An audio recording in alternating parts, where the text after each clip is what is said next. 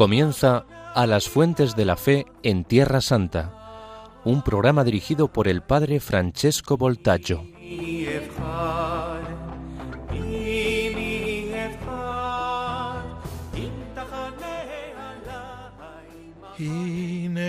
כל ישועתי,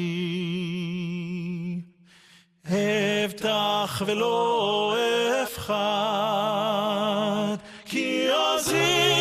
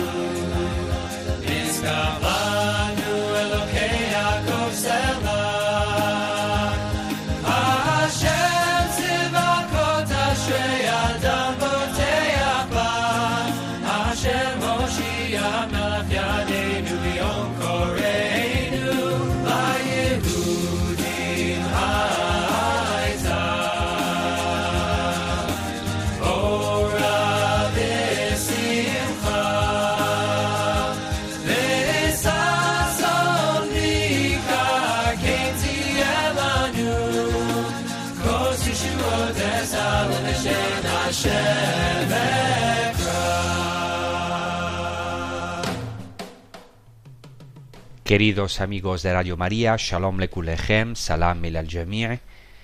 Hemos empezado este episodio con un canto judío que se canta justamente al final del día de sábado y ahora entenderemos por qué es un canto que eh, celebra la Yeshua, o sea, la salvación de Dios, con la cual se termina el día de Shabbat, el día de sábado.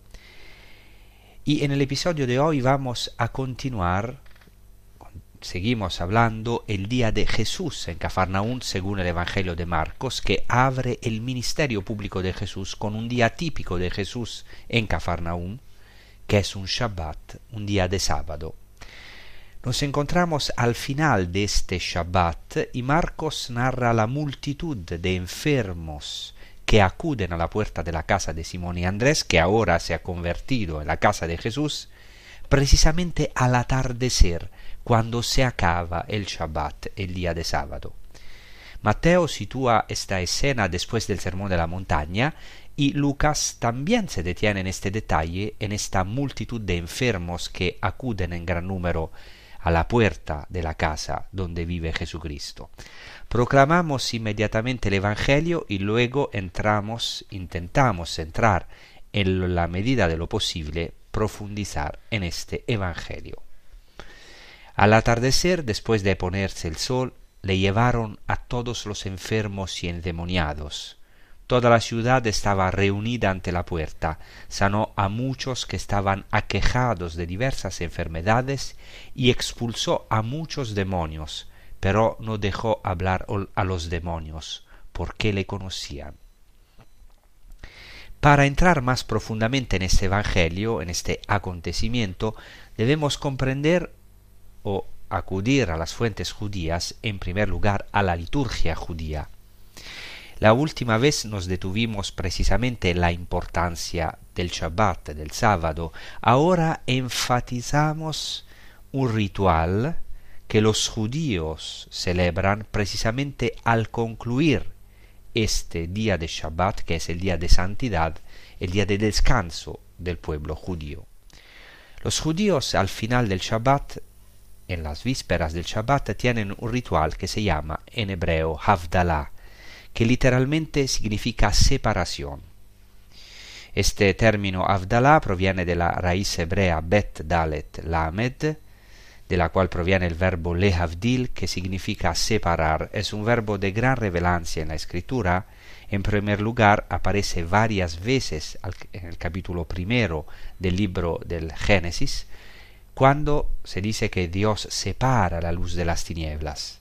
Otras veces aparece en la escritura para enfatizar que Israel es un pueblo separado, pero no tanto en el sentido de que debe despreciar a los gentiles, a los paganos, sino separado en el sentido de santo.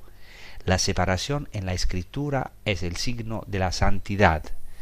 Cuando Dios crea el mundo, Él separa la luz de las tinieblas, Él separa de este caos primordial y su obra es separar, separar la luz de las tinieblas, separar también los tiempos, separar, por ejemplo, el día de sábado de los, otros días, el día santo, y también separar a un pueblo, a Israel como pueblo santo, pero siempre con una misión universal, en vista de todos los pueblos, de todas las naciones, entonces también de los paganos.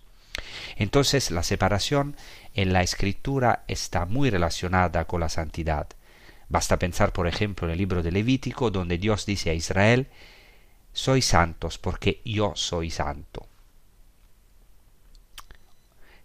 Te he separado de todos los pueblos, dice Dios. Israel es un pueblo separado que pertenece a Dios, por así decirlo, está consagrado, y la consagración es una especie de separación. Así la primera obra de Dios es separar, por eso este rito al final del Shabbat marca la separación entre el día santo, el día del descanso, y lo cotidiano, todos los demás días. Israel tiene un día que es el día de la santidad, el día en que por excelencia está llamado a abstenerse de todo trabajo y entrar en el descanso, o mejor dicho, a entrar en la dimensión de Dios, en la santidad de Dios. Ahora, en el Evangelio de Marcos estamos justo al final del Shabbat, y el Evangelio de Marcos insiste y dice que llegó la tarde, y inmediatamente después dice al ponerse el sol, o mejor literalmente en griego dice llegó la tarde cuando se puso el sol. Es decir, se subraya que el Shabbat ha terminado. Un judío lo entiende inmediatamente porque el Shabbat termina precisamente al ponerse el sol. Y cuando el sol se pone, una hora después de la puesta del sol, todo el pueblo de Israel, incluso hoy en día los judíos, están llamados a realizar este rito llamado Havdalat HaShabbat, la separación del día sagrado del Shabbat. Este rito no hay que considerarlo moderno, sino que tenemos pruebas de que en su núcleo se remonta a la época de Jesucristo y puede ser a la época anterior a Cristo. No sabemos exactamente cuándo, pero sí tenemos pruebas que ciertamente es anterior a Cristo. Por lo tanto, este rito marca el final del Shabbat. La tarde ha llegado, Jesús está en Cafarnaún. Estamos después de la puesta del sol. El sábado ha terminado, entonces hay un sentido místico más profundo. O sea, que tiene una relación con nuestra vida. Cuando en nuestra vida el sol desaparece, llega la tarde, llega la noche, brilla la luz de Cristo. Pensemos, por ejemplo, en los dos de Emaús. Cuando le dicen a Jesucristo, quédate con nosotros porque está atardeciendo y el día ya declina, y esta es una experiencia que todos tenemos, como los dos de Emaús, cuando cae la tarde, cuando sentimos que nuestro día está llegando a su fin, cuando cae la tarde en nuestras vidas necesitamos que Cristo, la luz del mundo, el verdadero sábado, el día eterno, el descanso, Dios mismo, se quede con nosotros. Esta primera nota de Marcos al caer la tarde, entre otras cosas, se repite varias veces en el Evangelio de Marcos. Por ejemplo, en Marcos 4:35 se dice que al caer la tarde Jesús dijo a sus discípulos, pasemos a la otra orilla y después viene la tempestad calmada. Es decir, cuando llega la tarde Jesucristo, en ese momento invita a sus discípulos a pasar a la otra orilla, a ir más allá, más allá de la orilla de este día, y de hecho tendrán que experimentar una noche, como nosotros tantas veces en nuestra vida experimentamos noches oscuras, noches tormentosas, como aquí en el capítulo cuarto de Marcos, donde Jesucristo va a calmar la tormenta. Esta expresión había llegado la tarde también se repite, por ejemplo, en Marcos 6:47, cuando Jesús sube al monte a orar de noche. Y dice que cuando llegó la tarde la barca estaba en medio del mar y Jesús solo en tierra. Y he aquí que viene el viento en contra de la barca donde, donde están los discípulos. Entonces Jesús los ve fatigados, remando, y en la última parte de la noche Jesús viene caminando sobre el mar. Estos son dos ejemplos maravillosos de cómo esta expresión tiene un significado espiritual muy profundo y también existencial. Fíjense que esta expresión llegó la tarde también se repite en Marcos 14, 17, cuando Jesús anuncia la traición de Judas, es decir, en la tarde o en la noche por excelencia en la noche que Jesucristo tiene que vivir la angustia de Gesemaní. Y dice el Evangelio, cuando llegó la tarde vino Jesús con los doce, y mientras estaban a la mesa y comiendo, dijo Jesús, en verdad os digo que uno de vosotros, el que come conmigo, me va a traicionar. Luego esta expresión vuelve también en Marco, Marcos 15, 42, donde dice, había llegado ya la tarde, pues era la parasheve, es decir, la víspera del sábado, y en este momento José de Arimatea fue osadamente a pedir el cuerpo de Jesús. Es decir, es la noche de la vida de Jesucristo, cuando su cuerpo sin vida es entregado por amor, por la salvación del mundo. Pero sabemos del Evangelio de Marcos que era la parasheve, y ya brillaban las luces del sábado, ya brilla la luz de Cristo que es su cuerpo sin vida entregado totalmente por nosotros.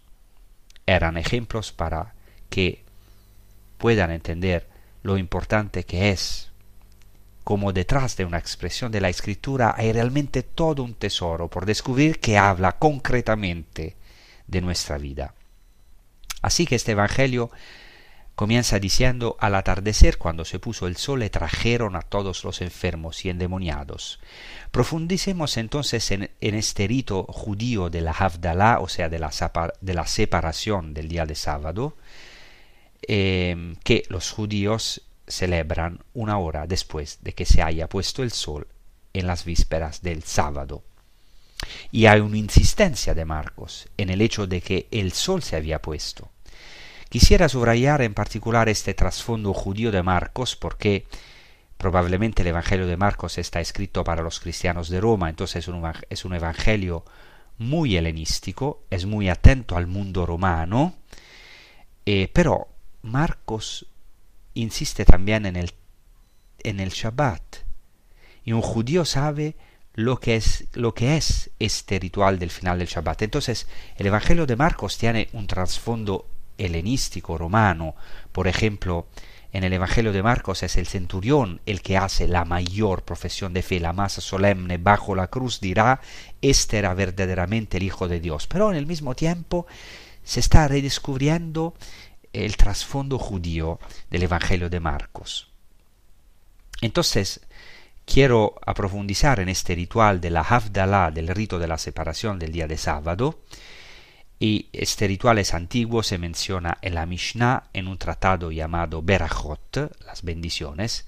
La Mishnah es una recopilación de tradiciones orales rabínicas anteriores a Cristo, eh, pero que fue compilada a principio del siglo III después de Cristo. Entonces, en este tratado de la Mishnah, que se llama Berachot, hay una discusión entre dos escuelas de, don, de dos grandes rabinos de la época de Jesucristo, que son Hillel y Shammai, em, y se, em, se discute, em, o sea, sobre la, la, bendición que hay que pronunciar. Entonces, esto es importante. ¿Por qué?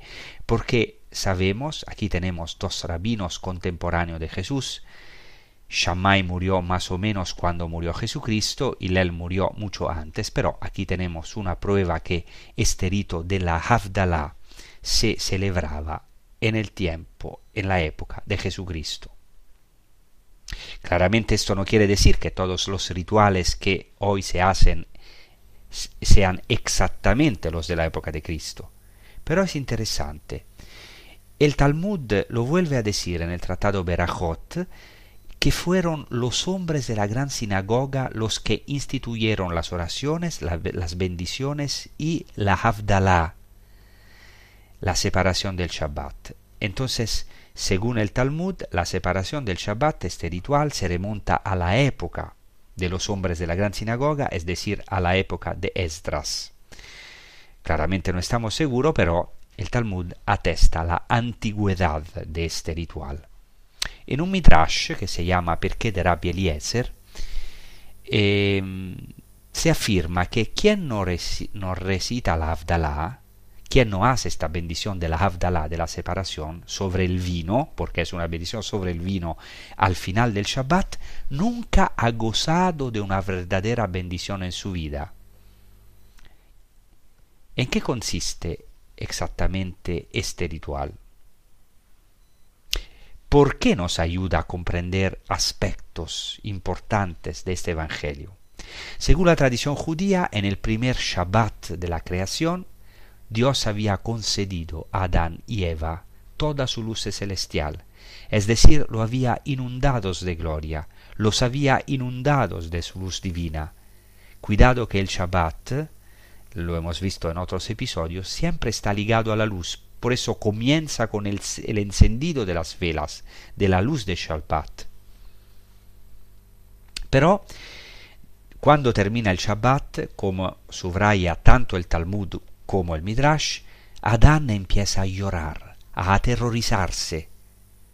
También porque en esta tradición judía el pecado tiene lugar en ese mismo día, y entonces Adán empieza a lamentarse con las manos sobre la cara, desesperado, y dice, ay de mí, el Señor me ha castigado por mi pecado. Es decir, cuando termina esta luz y el sol comienza a ponerse y empieza a anochecer, anochecer del día después del Shabbat, Adán tiene miedo y piensa que Dios le ha abandonado, siente el castigo de Dios, dice, el Señor me ha castigado. Entonces la tradición judía dice que para consolar al hombre Dios le dio dos piedras y así nació el fuego. Y por eso en este ritual del Havdalah, al final del Shabbat se bendice el fuego. Esto en resumen el ritual judío del Havdalah. No puedo decir más por motivos de tiempo. El ritual judío de la Havdalah consta de tres bendiciones que se mencionan en la Mishnah. La primera bendición es sobre el fuego. El fuego, como ya he dicho, se bendice una vela o algunas velas. La segunda bendición es sobre el vino. La tercera bendición es sobre los llamados besamim, que son los aromas, los, algunos perfumes que todo judío debe oler para oler del perfume del Shabbat, el perfume del descanso, el perfume de la santidad de Dios que tiene que acompañarlo durante toda la semana, durante los momentos difíciles de la semana, durante la rutina diaria. Y la tradición judía dice que en el día del Shabbat, en este momento, Dios da al hombre un suplemento del alma, en hebreo se llama Neshama Yetara, Yetera, una segunda alma, un alma añadida que Dios entrega al judío en el día de Shabbat. Y aquí los rabinos se detienen, cuidado, también hay algunos rabinos que dicen que se trata del Espíritu Santo. Es decir, Dios da al hombre en el día de Shabbat una alegría especial, un espíritu especial, un suplemento de alma, para entrar en la santidad de Dios, de la que el Shabbat es un signo. Y por esta razón deben oler estos aromas, estos perfumes, como señal de que esta segunda alma del Shabbat puede acompañarlos durante la semana. De hecho, es una experiencia que todos tenemos al final del día de fiesta. Es un momento de melancolía. Seguramente todos hemos tenido esta experiencia al final de una fiesta muy grande o del domingo, cuando cae la tarde y ya comienza la rutina diaria, comienzan también las ansiedades, los temores de la semana que viene. Por eso todo hombre debe llenarse de la santidad de Dios para afrontar la semana. Y por eso los rabinos dicen que estas tres bendiciones del Shabbat incluyen, cuidado, esto es muy importante, los cinco sentidos. ¿Por qué? Porque hemos dicho que hay una bendición sobre el vino y por tanto el gusto, el sentido del gusto, primer sentido. En segundo lugar, hay una bendición sobre los aromas, el sentido del olfato. Hay que oler estas especias, los aromas del Shabbat.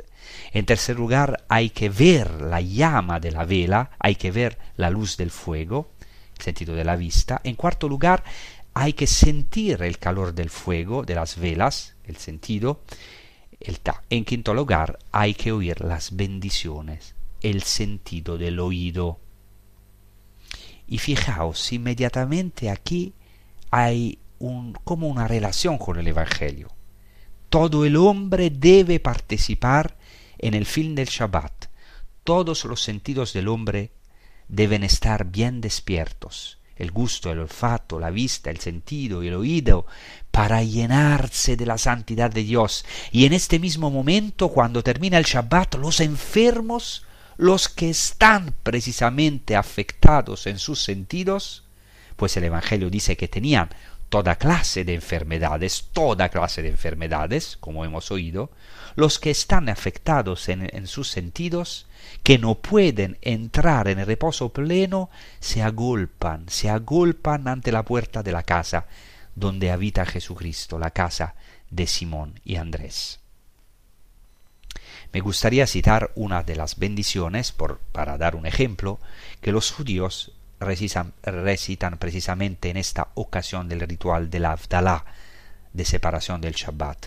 Toda bendición comienza en hebreo con la frase Baruch atah Adonai Eloheinu melech haolam, que quiere decir bendito eres tu Señor Dios nuestro, Rey eterno, y sigue la bendición que distingues, que separas la santidad de los días profanos, la luz de las tinieblas, Israel de las naciones, el séptimo día de los, de, los seis días de la semana.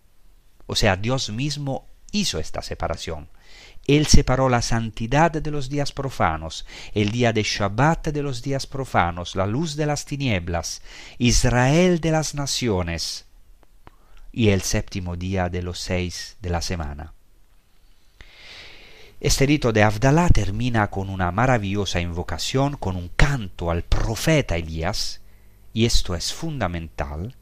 Aún hoy los judíos al final del Shabbat, una hora después de la puesta del sol, al final de este rito terminan su oración, esta Avdalá, que es una mitzvah, es decir, un precepto, o sea, algo demandado mandado por el Señor, terminan todo eso con el Mesías, porque el profeta Elías siempre está conectado al Mesías, porque prepara la venida del Mesías. Por eso los judíos invocan a Elías el Tisbita, o sea que vino de Tisbe, Elías el Galadita, porque vino de la región de Galaad, e invocan a Elías y dicen que viene con el Mesías hijo de David, porque en la tradición judías, judía, Elías el profeta es el heraldo, el precursor del Mesías. Sabemos que para nosotros los cristianos el Mesías ha venido y este heraldo, este Elías que tenía que venir, como dice Jesucristo, es Juan el Bautista.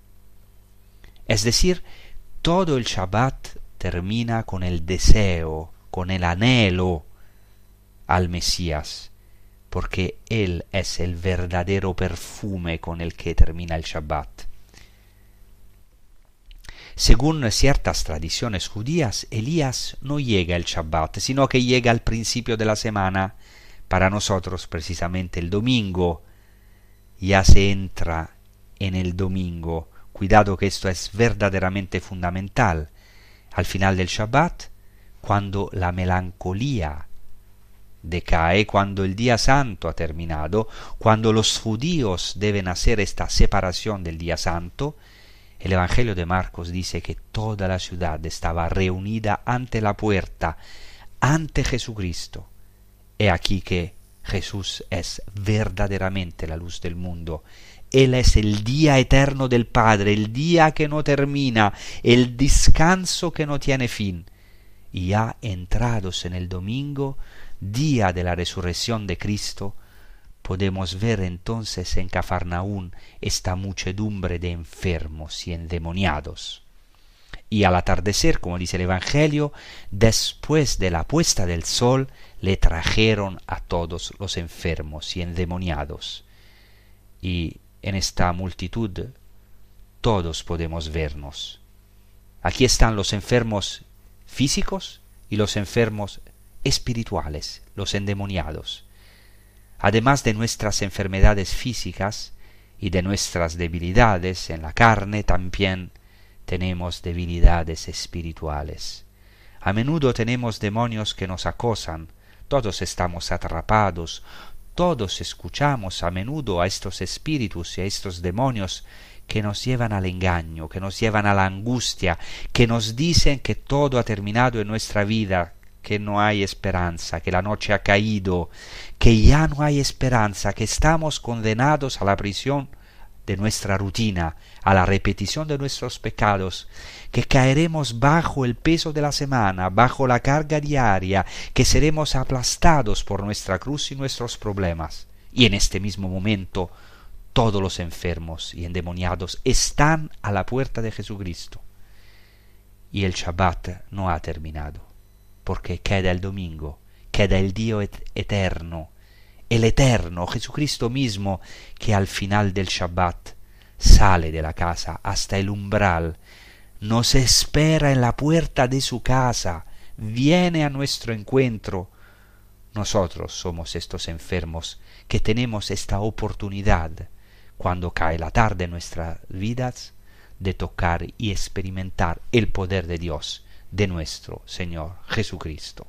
Ahora vamos a meditar a rezar eh, sobre estas palabras con un canto, el Salmo 40, maravilloso, que dice justamente, esperado, esperado en el Señor, y me ha sacado de la fosa de la muerte como estos enfermos y endemoniados de, de que hemos hablado en la primera parte de este episodio.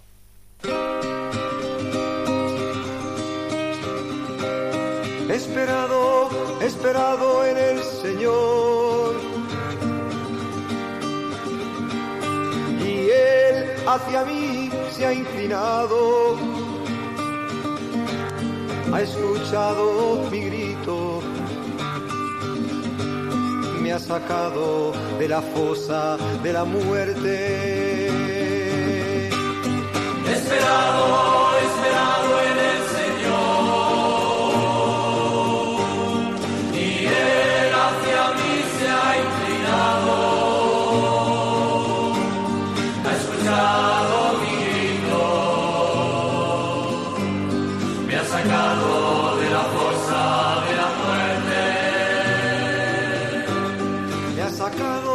del fango de la ciénaga, ha puesto mis pies sobre la roca, ha establecido mis pasos en un camino, en un camino de salvación. Esperado, esperado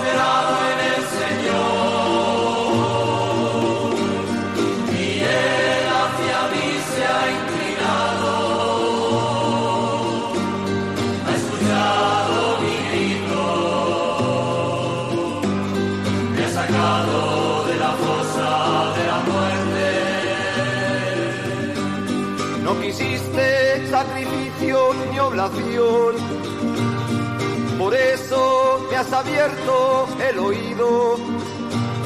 No has querido víctima por la culpa, por eso he dicho que aquí que vengo para hacer tu voluntad.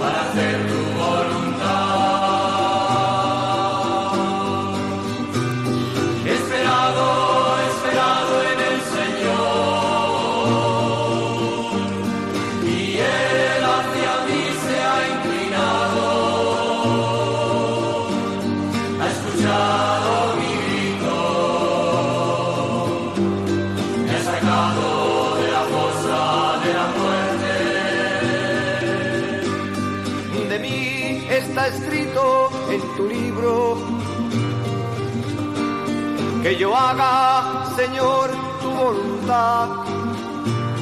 Dios mío, eso solo quiero.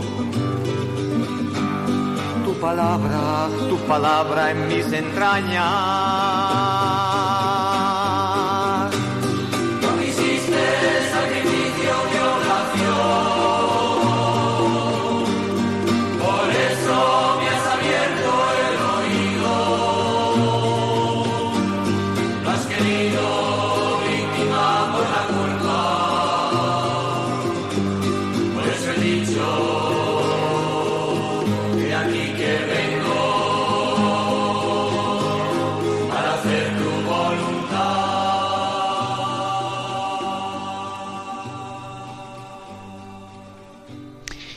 Entonces, para concluir esta escena tan maravillosa de toda la ciudad de Cafarnaún, de los enfermos y los endemoniados que se agolpan en gran número ante la puerta de la casa de Pedro, veamos algunas conclusiones. En primer lugar, hemos dicho que estamos al final del Shabbat, y esto no es casualidad, porque sabemos que al final del Shabbat se podía atraer a los enfermos, y también se podían recorrer distancias que no estaban permitidas en sábado. Así que se puede entender por qué, porque traen a toda esta multitud de enfermos. Les recuerdo que en día eh, de sábado está prohibido para los judíos traer objetos o personas, según la ley judía, según la halajá. Y además esta llegada de la tarde, esta puesta del sol, marca una cierta melancolía del fin de la fiesta que también es subrayada por los rituales judíos, como hemos visto, por ejemplo, es subrayada por la importancia de oler aromas, es decir, llevar estas fragancias de Shabbat con, un, con sí mismo como señal de que la fiesta ha terminado y se reanuda la rutina diaria. Y así termina el primer día mesiánico de Jesucristo según el Evangelio de Marcos. No es casualidad que Marcos sitúe el comienzo del ministerio público de Jesucristo al principio de su Evangelio en un Shabbat. Y lo vimos la última vez. Y ahora no es casualidad que este acontecimiento de la muchedumbre de enfermos y endemoniados ante el umbral, a la puerta de la casa de Pedro, que este acontecimiento tenga lugar al final mismo del Shabbat. Se insiste en la puesta del sol y se insiste en esta muchedumbre de gente. Es una cosa muy interesante, se ve cómo se amplía la escena. Antes de esto, en sábado, vimos cómo Jesús cura en primer lugar a un endemoniado en la sinagoga. Aquí también le traen a todos los enfermos y endemoniados. Los endemoniados aquí se mencionan dos veces.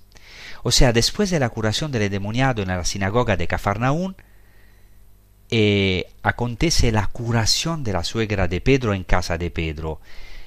Ahora el foco se amplía de una persona, el endemoniado, de otra persona, la suegra de Pedro, la escena se amplía, ahora es una multitud y comienza el primer día de la semana. En hebreo se llama Yom Rishon, el primer día.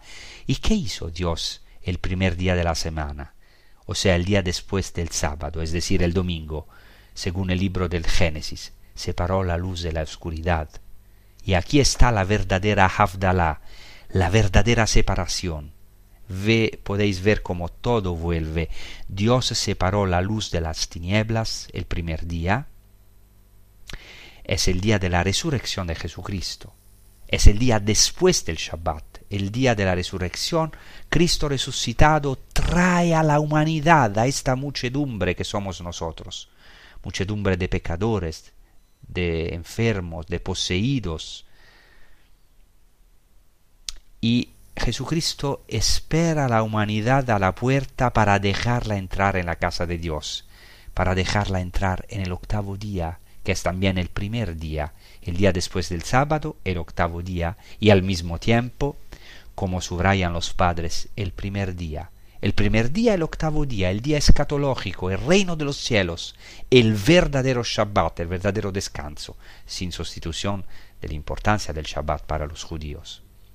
O sea, quien está con el Mesías está en este descanso, aunque esté enfermo, aunque esté perturbado. Y luego es muy interesante esta, cómo se amplía la escena en relación a los lugares. Es muy bonito. Vimos antes en el primer capítulo de Marcos cómo Jesús realiza su primer milagro, cura a un endemoniado en la sinagoga. Después realiza un milagro dentro de la casa de Pedro, y ahora vemos la puerta. Es muy interesante. Desde la sinagoga, que es la relación con Dios, luego la casa, que es la familia, y ahora la puerta. Hay todo un itinerario que hace Jesucristo en el Evangelio de Marcos. Primero Jesucristo cura la relación profunda con Dios, la sinagoga, que es lo que realmente nos hace sufrir. Este endemoniado que se rebela contra Jesucristo, que sufre terriblemente, ha perdido la relación con Dios, y Jesucristo expulsa este demonio. y después eh, Jesús realiza este milagro de la suegra de Pedro en la familia, en la intimidad.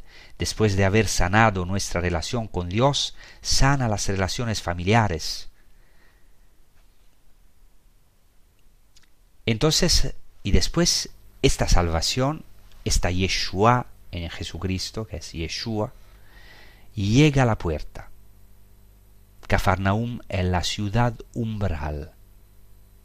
La vez pasada vimos que Cafarnaum era una ciudad fronteriza entre la parte judía, que estaba en el noreste del mar de Galilea, o sea, en, el oeste del mar de Galilea, y la parte oriental, que en cambio estaba habitada mayoritariamente por paganos, es decir, ciudades helenísticas, lo que se llama la Decápolis.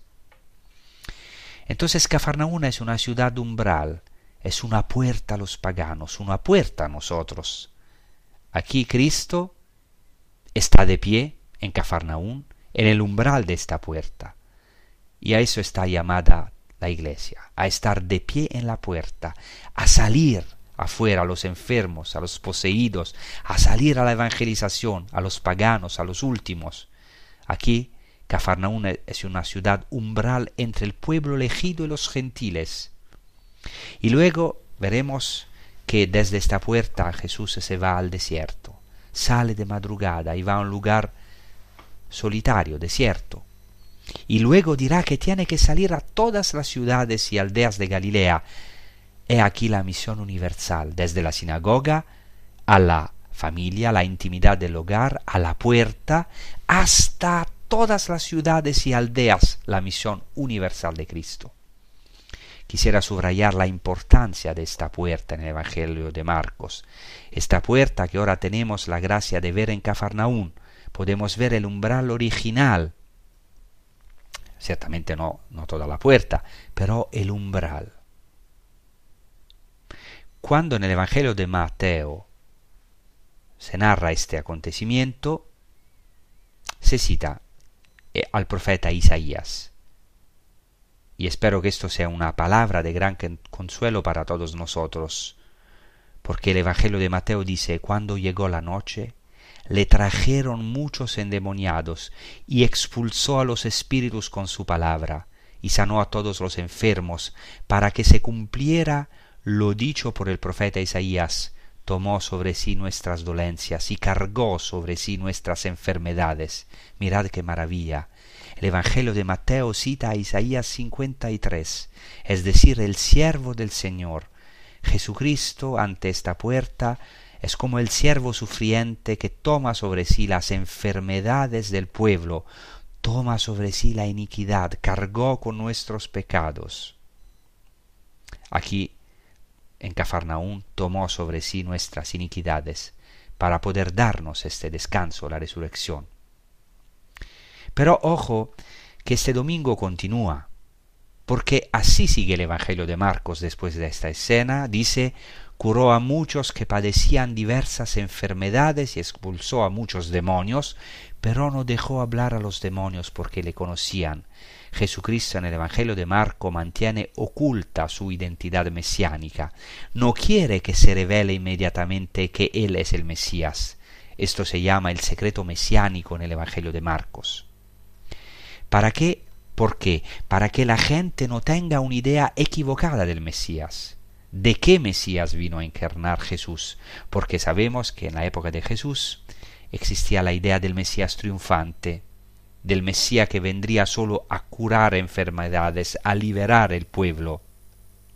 Pero Jesucristo es en el mismo tiempo el Mesías triunfante, pero también el Mesías sufriente que tomó sobre sí todas nuestras enfermedades físicas, espirituales, exteriores, interiores. Jesucristo es el verdadero siervo que tomó todo sobre sí, sobre también en la cruz. Por eso ahora vamos a escuchar un canto maravilloso de Jesucristo en la cruz que nos entrega. Su madre es María, Madre de la Iglesia, que también tiene en su corazón todas nuestras enfermedades como nosotros somos llamados a ser icono, o mejor, la Virgen María es icono de la Iglesia, nosotros estamos llamados a ser como nuestra Madre María, eh, a cargar también sobre nosotros no solamente nuestra cruz, sino también las angustias de los otros. Entonces, escuchamos este maravilloso canto. María, Madre de la Iglesia.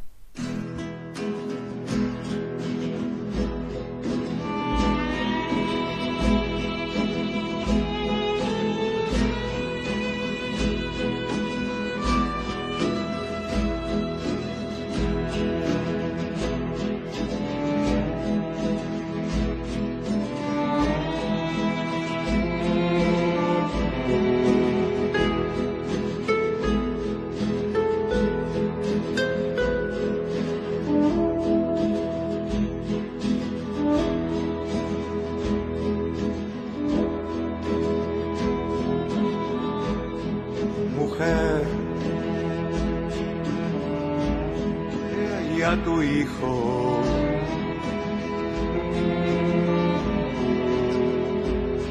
He ahí a tu hijo. He ahí a tu hijo. Ahí tienes a tu hijo.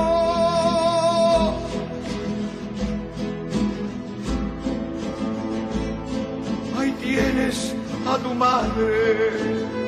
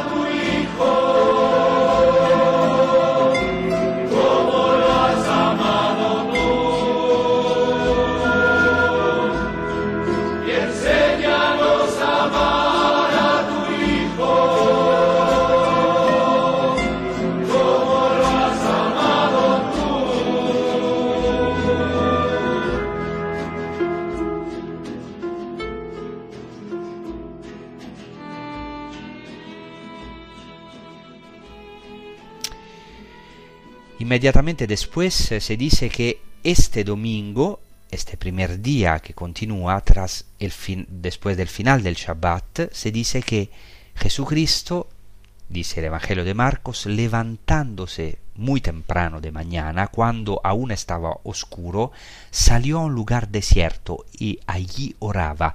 Y Simón y los que estaban con él se pusieron en camino, le encontraron y le dijeron, todos te buscan. Él les dijo, vayamos a otra parte, a las aldeas vecinas, para que predique también allí, pues para eso he venido. Y recorrió toda Galilea predicando en sus sinagogas y expulsando a los demonios. Jesús se levanta temprano por la mañana. Esto es lo que dice el Evangelio de Marcos. Dice literalmente en griego proi es cuando estaba oscuro. Y se utiliza aquí el verbo griego anistemi, que quiere decir Levantarse pero también es el verbo de la resurrección, y esto es muy importante. Aquí ya se prefigura el día del domingo, el amanecer de la resurrección, es ya un anticipo de la resurrección de Cristo, de su Pascua. Y en esta mañana, primera mañana de Jesucristo, en el Evangelio de Marcos, los apóstoles, los discípulos, se ponen, van a buscarlo, se ponen tras sus huellas.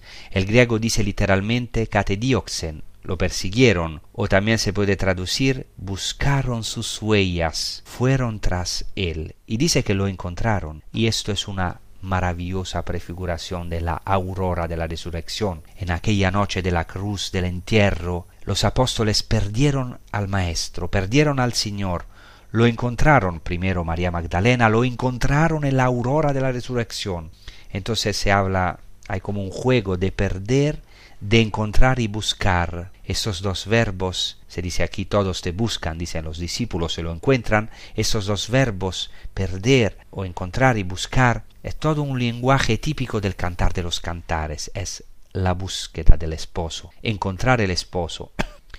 Por eso Jesús cuando amanece, cuando todavía es de noche, al amanecer del domingo, cuando termina el Shabbat, disculpen, se dirige a un lugar desierto en griego eremo. Este lugar es importante. No sabemos exactamente dónde se encuentra, pero hoy en día se identifica con las laderas del monte de las bienaventuranzas, donde hay una cueva, una cueva y también una colina que se llama Eremos, y también encontraron allá un monasterio bizantino. Y también este es un testimonio muy antiguo que nos da la peregrina española Egeria, alrededor del 380 después de Cristo, cuando dice que hay una cueva eh, donde Jesucristo enseñó las bienaventuranzas y sabemos que era un lugar deshabitado. Jesús busca ahora un lugar desierto. Había algunos santos que deseaban seguir sus pasos, buscar estos pasos misteriosos del Mesías que desaparece por la noche,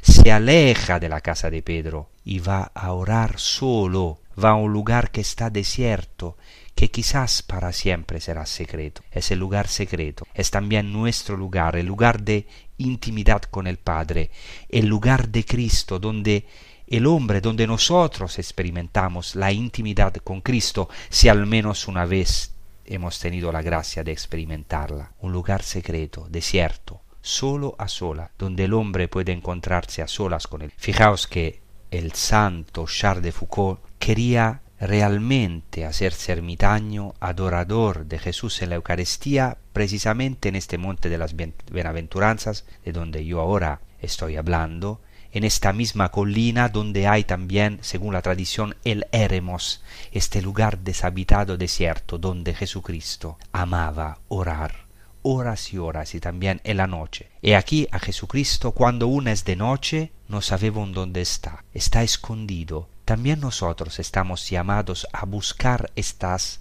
huellas invisibles de Jesucristo, allí donde se encuentra la intimidad con el Padre, donde se encuentra la vida maravillosa de intimidad con la Santísima Trinidad. También nosotros estamos llamados a buscar las huellas del Mesías. En la tradición judía hay una expresión muy importante que se dice Ikvot HaMashiach, las huellas del Mesías o también los pasos del Mesías. Dice el Salmo, sobre el mar pasó tu camino, tus sendas sobre las grandes aguas y tus huellas no se vieron, eran escondidas. Este salmo se refiere al éxodo, a Dios que pasó sobre el mar y abrió un camino y sus pasos permanecieron ocultos. Pero también lo podemos aplicar a nuestro Señor Jesucristo. Estamos todos llamados a buscar estos mismos pasos del Mesías. Y cuando los discípulos lo encuentran, dicen, todos les buscan, pero él les dijo, y aquí hay una frase fundamental, literalmente en griego, vayamos a otra parte, a las ciudades vecinas, para que predique también allí. Aquí se utiliza el verbo kieruxo, predicar, que es el verbo del kerigma, o sea, quiere decir para que anuncie también allí el kerigma, o sea, la proclamación de la buena nueva, de la venida del reino de los cielos. Cristo dice al final, para esto he venido. O sea, ahora Cristo no puede detenerse. Después de entrar en Cafarnaún, se detuvo en el umbral, abrió su, abrió su puerta a todos los enfermos, buscó la intimidad con el Padre, que ha sido siempre su fuerza, que es también nuestra fuerza, en ese lugar desierto, solo a solas con el Padre, que también nosotros estamos llamados a buscar y encontrar, y en la noche, en la aurora de la resurrección, ahora Cristo, después en la aurora de la resurrección, tiene que ir más allá. Cristo mismo es el más allá, es llamado al más allá, a otro lugar, a todas partes este es verdaderamente el más allá donde estamos llamados, es decir, la evangelización, la predicación, el anuncio del querigma, la misión de Cristo es universal, no puede detenerse, no puede quedarse en Cafarnaún, en el provincialismo, en el nacionalismo, en nuestro pequeño pueblo o idioma. Cuidado porque este es un peligro, una tentación también. También para la iglesia algunas veces hacer una iglesia solamente local, con un idioma, pegada a un pueblo, a una cultura determinada, aunque la cultura es importante, la patria es importante, pero nosotros somos católicos, universales. Cristo es universal, no puede detenerse. Para esto he venido, he venido para ir a todas las ciudades. He venido, dice Cristo, para ir al más allá, para ir a todas las ciudades, a todos los hombres y mujeres, para anunciarles que ha llegado el reino de los cielos. ¿Y dónde está este más allá? Ese otro lugar somos nosotros. Cristo, después de haber orado al Padre en secreto, tiene este celo de ir a la otra parte, a la otra orilla, es decir, de llegar los más lejos posible, es decir, hacia nosotros, hacia mí y ti, a nosotros que estamos lejos que hemos sido encontrados por nuestro Señor Jesucristo, por su amor, por el fuego de su celo, que el Señor quiere donarnos en esta generación para ir con Él a la otra orilla, para ir, para ir con Él al más allá de la evangelización y al más allá absolutamente dinámico, que es el más allá de la Santísima Trinidad, del cielo. Muchas gracias os deseo una feliz prosecución con los programas de Radio María y hasta la próxima.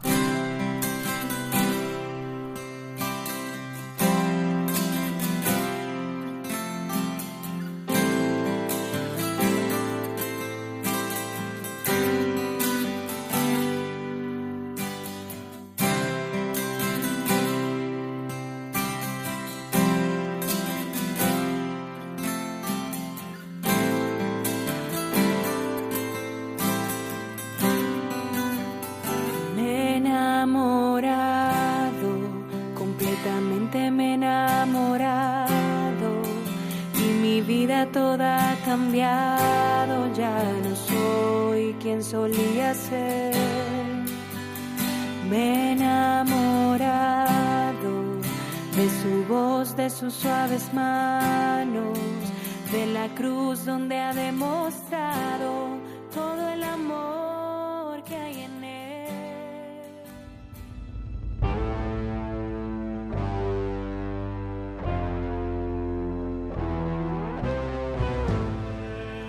Y así concluye A las fuentes de la fe en Tierra Santa, con el padre Francesco Voltaggio.